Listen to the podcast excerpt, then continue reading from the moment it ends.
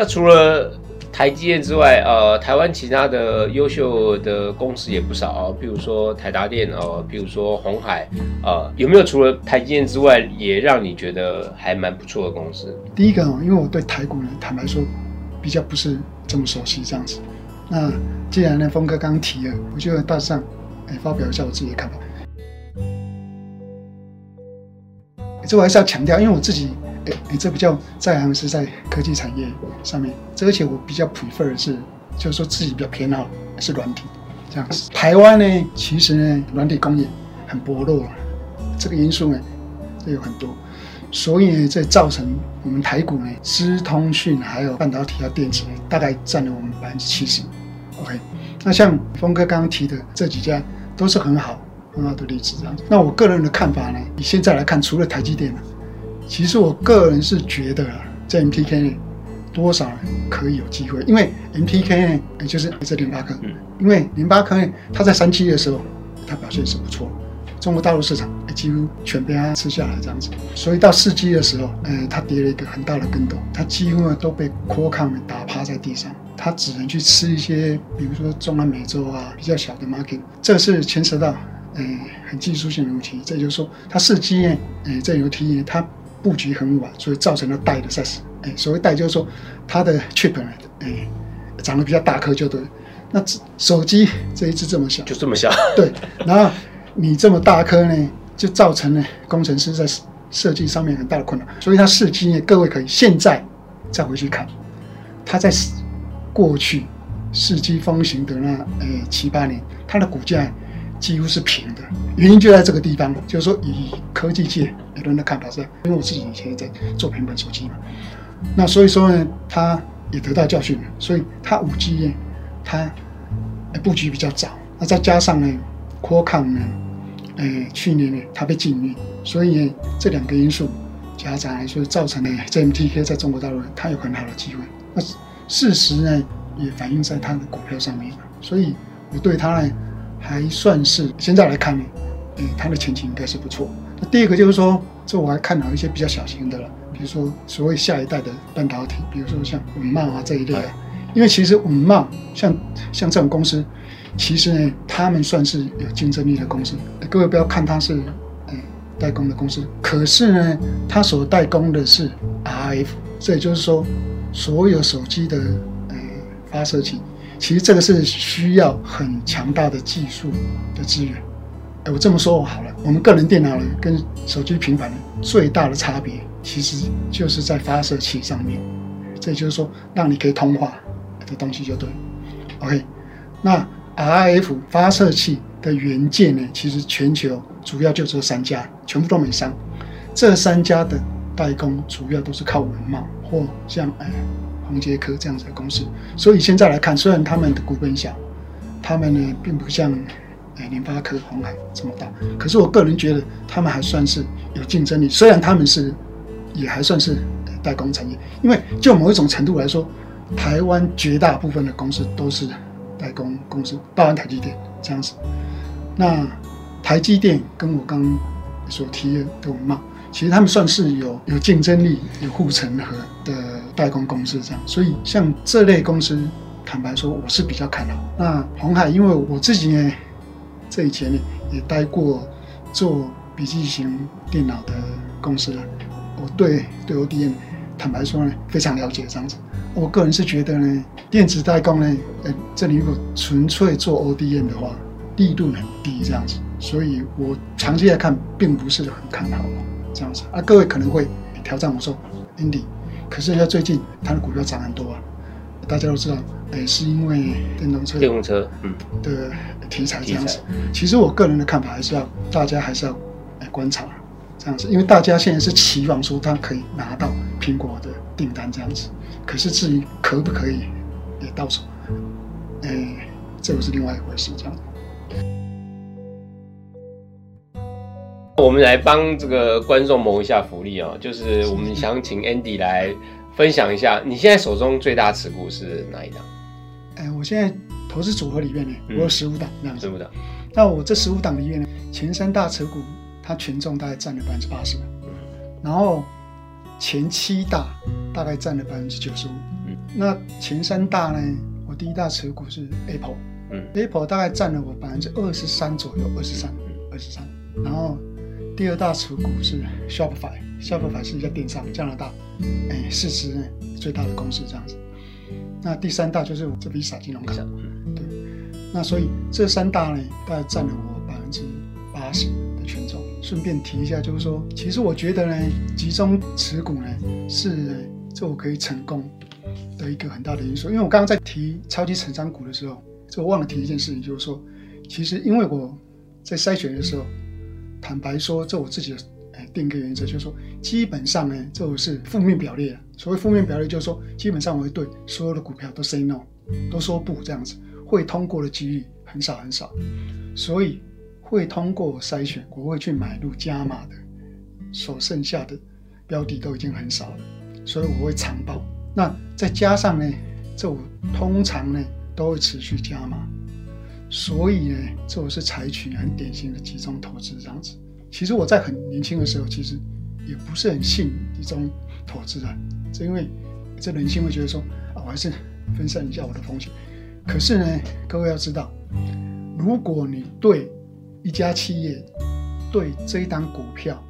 经过很透彻的研究，你对它有足够的信心，其实分散呢反而是风险。这也就是说，你对它呢很了解呢，其实你就呢可以持续在加码这样子，你没有必要呢去分散，因为分散呢就代表你去分心，你反而去买入那种你对它没有研究，然后呢对它不够有持有信心的股票，这时候呢。反而是风险的开始，这样，这是我到后来呢，再回首去看我的整个投资的一个路，还有投资的规则的时候，我去年体会出来的一件事情，这样子。那每一个投资成功的投资人呢，在他投资的资金管理上都特别有一套。我们想请教你，就是说。你自己在资金的管理上是怎么样？像有些人他可能就是他是不持有现金的，几乎百分之九十五、九十八都都放在股票上。那当然也有人是在现金上的保留是一个比较大的水位了，像巴菲特常常就会保持很大水位的现金。那你是哪一种风格？像我自己，资金的管理是这样，因为像我以前还要在工作的时候，哎，其实我现金的水位，坦白说很低。这也就是说呢，其实我几乎是满仓了。嗯，随时都是满仓状态，几乎我只能说几乎几乎几乎。哎，其实我个人并不是说要刻意去保留现金或这样。对各位要知道，因为其实过去十二年呢，坦白说是美股很难得的大牛市，大牛市。所以说呢，哎，其实呢碰到比较好的标的，个人的做法是哎没有必要保留这样子。啊，第二个阶段就是说，像我呢现在。哎，是比较专职的投资者。哎，我没有这每个月有固定的薪水，这我现在会比较注意呢，保持一点呢现金手头上面这样子。那主要的目的是在于说，哎，这我刚刚也是有提过，这我是希望说，这我看好的一些投资的标的，如果说在我认为的拉回的区间，我可以加码这样子。对，那第二个就是说，在组合的资金的大运用呃的大原则方向。我个人还是那句话，就是说，第一个是非常集中的投资第二个就是说我个人呢，并不建议做所谓的呃 rebalance，也就是说投资再平衡了。因为像有些人他会觉得说，苹果涨太多，要赶快把它卖掉，我去买股组合里边呢，哎，投报率比较差的。啊，我是觉得这种做法是劣币逐良币的做法，因为呢，那些涨比较多的股票，恰恰证明说你的判断是对的。而且市场也证明说你的判断是对的啊！你干嘛也要去把资金呢投入那种投报率比较差，而且市场已经证明你的判断是错的标的上面？我个人是比较不是哎这么赞同这种做法。第三个就是说，其实很多人呢，我顺便提一下，就是说很多人也是很喜欢买那种呃所谓的英文叫哎 penny stock，penny stock 啊鸡蛋水饺股。对，哎，所以这很多人会去抱怨说啊。这会知道 Google 是好公司啊，Amazon 是好公司啊，对，可是我买不下手啊。你看 Andy，一股三千块，一股两千块，坦白说，像我现在的持股里面，Google 也破千，Shopify 也破千，Amazon 破千，啊，可能呢，各位讲说，Andy 你不能这样说啊，可能你买的时候只有三十块二十块，不是，我跟各位讲，我买 Google 的时候，我我买 Google 还买我啊，我跟你讲，我买 Google 的时候是七八百块的时候买，我 Amazon 呢，其实呢我是一路加码这样子，我 Amazon 呢最后一次买的时候是一千五百块，所以其实呢。我并不会，基本上啊，我并不会因为股价的所谓的 price 价格的高低去决定我买或不买。当然了，很多的也是小资族嘛，大家的资金真的是有限。可是呢，投资美股哎，它有一个很大的的好处，就是说它可以买一股这样子，买一股这样子。啊，各位存够钱，比如说你存个三个月、四个月，假设你看好 Amazon，它现在哎这一股。三千四百块嘛，你存个三个月四个月再去买这样子，与其你去买 Amazon，比你去买那种七八块十块的还好。这而且呢，低于十块的股票，基本上呢，它本质上就是说都会有很大很大的问题，企业都碰到长期，这我强调是长期没有办法克服的问题。哎，这就刚都跟峰哥在交换意见，就是说过去十二年美股是大牛市啊。在这个大牛市的过程中，你的股票在十块以下，可见这个公司要起死回生的几率是非常非常低。而且通常这些低于十块的，哎，这个其实是低于五块的，通常是放空的标的。所以这些股票一定是股价呢会持续探底这样子。对，这是我前一阵子呢有被其他人提问哎到的一个问题，因为大家最好奇的就是说，哎，在美股我也知道 Amazon 是好公司啊。Google 是好公司啊，对，可是他们都破千了。，Shopify 是好公司，我也知道啊，像 Shopify 昨天涨了百分之十二这样子，可是它前一阵子拉回的时候，它才跌到八百多啊，这样子。对，所以说这你如果八百多的时候买，你看昨天又涨了百分之十二，你看一千六、一千三，你就赚了很多了，就赚了几乎三分之一这样子。我讲这一段主要的意思就是说，其实呢，投资人应该要看的是去看企业股票的价值，而不是去看那个股价这样子。那您在评判这个企业股价的价值的时候，呃，主要还是用产业的前景去看吗？还是说有其他的指标？第一个，可能呢，就有一些小资族啊，观众呢，可能是长期在呃投资台股，就要在这边呢，趁这个机会就提一下，美股投资人跟台股投资人在一件事情上面的看法是很大很大不一样的，美股。它非常重视营收成长率，营收成长率几乎代表一切，这样子。这并不是说它的的 EPS，哎，这不重要啊，哎，它的盈利这不重要，这盈利当然重要，没有盈利它总帮你带来报酬。可是呢，没有营收，所有东西都没有。而且营收呢是所有财报里边唯一不可能动手脚的部分，因为它是最。原始的数据，所有财报所有的数据都是根根据营收做调整而得来的，只要合法就可以。所以这也是为什么美股的投资人、华尔街他们最重视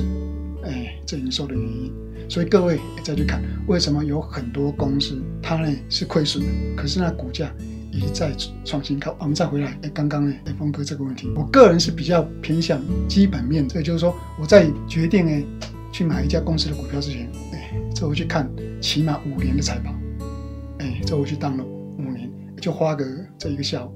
很仔细的看这样，哎，接着我去观察说这家公司它的经营的团队，哎，这如何，过去的成绩如何，它有没有任何对股东很不利的过往，或者说有被起诉过，或者说有任何的弊案，这如果像我这些事情，只要有一次就不要碰这样子，OK。然后呢，下很多的时间去研究这样子，然后追踪这家公司的股票。通常呢，这我不会看好之后呢，这财报之后，有下星期就进去嘛。我通常还会呢，再观察个几天，看市场反应啊，我的推论呢，是不是正确这样子。然后我第一次，这这如果这家公司是我第一次购买，我会非常非常小心，我会下很多很多的时间去研究，而且我会去用，比如说用 DCF 啊。现金流量呈现对啊，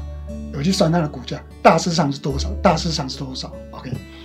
可是，一旦我建仓，哎，这就是说我第一次呢这买入决定买入，哎，这些成功建仓。我要第二次买的时候，加码买的时候，通常呢我就不会再去算它的这 EPS 啊、DCF 这样子，因为我觉得，哎，这我已经之前已经做了很透彻的研究，我后面呢只需要呢去跟踪呢去追踪这一家公司的发展，看了它的呃经营面它有没有呃恶化。这样子就够了，然后等待呢，市场上呢，它的股价呢，它要拉回。那当然，这如果崩盘那是最好这样子。嗯，对，我就加嘛。对，所以说，简而言之啊，我第一次呢建仓之前，我会做非常非常深入的基本面的研究，这样子。那一旦呃建仓呢成功之后，我通常呢就比较不会做深入的研究，啊，我只等待说有适合的切入点，有拉回的时候。我再去加码这样子，我还是要强调，我们要看的是企业的价值，而不是股价。所以股价的高低不会阻挡我，或者说成为我要不要买入的考量的因素。这样子。所以其实照您刚才提的，呃，应该说您觉得了哈，就是说在营收上面某种程度也可以反映这家公司的它在市场上的价值，或者它在产品服务上。持续得到更多客户的喜爱跟信任，所以它是一个重要的财务指标。对，哎，峰哥这样讲很好，就是说，哎，这我的看法是，营收是代表一个企业健康的最重要指标。OK，因为没有营收呢，后面所有东西都没有这样子。OK，所以这也是为什么呢？所有华尔街的专业的投资人，他们一定先看营收这样子。各位如果去仔细看。美股呢，说短期股价的哎涨跌，它一定都是跟营收有关系这样子。如果各位呢投资人是首次投资这美股，或者说各位之前有投资台股的经验，这是我自己的经验了。虽然我自己是现在没有在投资台股，可是这是我发觉呢两者之间的一个很重要的一个差异上面。那其实呢台股呢会这样看，所以。各位会看到很多财经名嘴啊，或财经节目上面，他天天在跟你算说，我在估计台股呢，这某一家公司，它明年的本益比是多少，EPS 多少？所以我们推论它是涨多少多少啊？哎，适合买。可是，在美国的分析师，他们很少会根据这个，即使是名嘴哦，他很少是根据这 EPS 来推论说这家公司是值得买。或不值得买，当然也有例外。我讲的是，也就是说，overall 来说啊，整体而言，比如说像电信股，那当然电信股它的的营收是多少，大家都知道这样子。所以当然我们可以用哎 DCF，再根据它的 EPS，很容易算出说它这明年可以赚多少。可是套回去，这峰哥刚讲，营收确实是可以去。衡量一家公司健康程度最重要的指标没有错，这样子。所以也就是说，在超级成长股这个评鉴中，再加上呃营收这个追踪的财务指标，会更好的让我们来呃做这个股票的呃选股以及投资啊。然后再加上呃一个停损的设定，然后帮我们规避掉了可能的选错的风险啊，这是作为你一个投资策略一个重要的一个架构，可以这样说。对，没错，没错。好，我们今天非常感谢啊林子阳来到我们的节目中，然后帮我们做了这么好的一些投资呃的经验跟分享啊，我相信呢呃大家都学到很多宝贵的经验，包括我自己在这一次的分享中呢，能够改善啊以及增强自己在未来投资路上呢能够有更好的表现啊。下次我们希望还有机会能够再邀请他再来节目上再跟我们分享其他更多珍贵的投资的故事。谢谢。谢谢峰哥，好，谢谢，谢谢。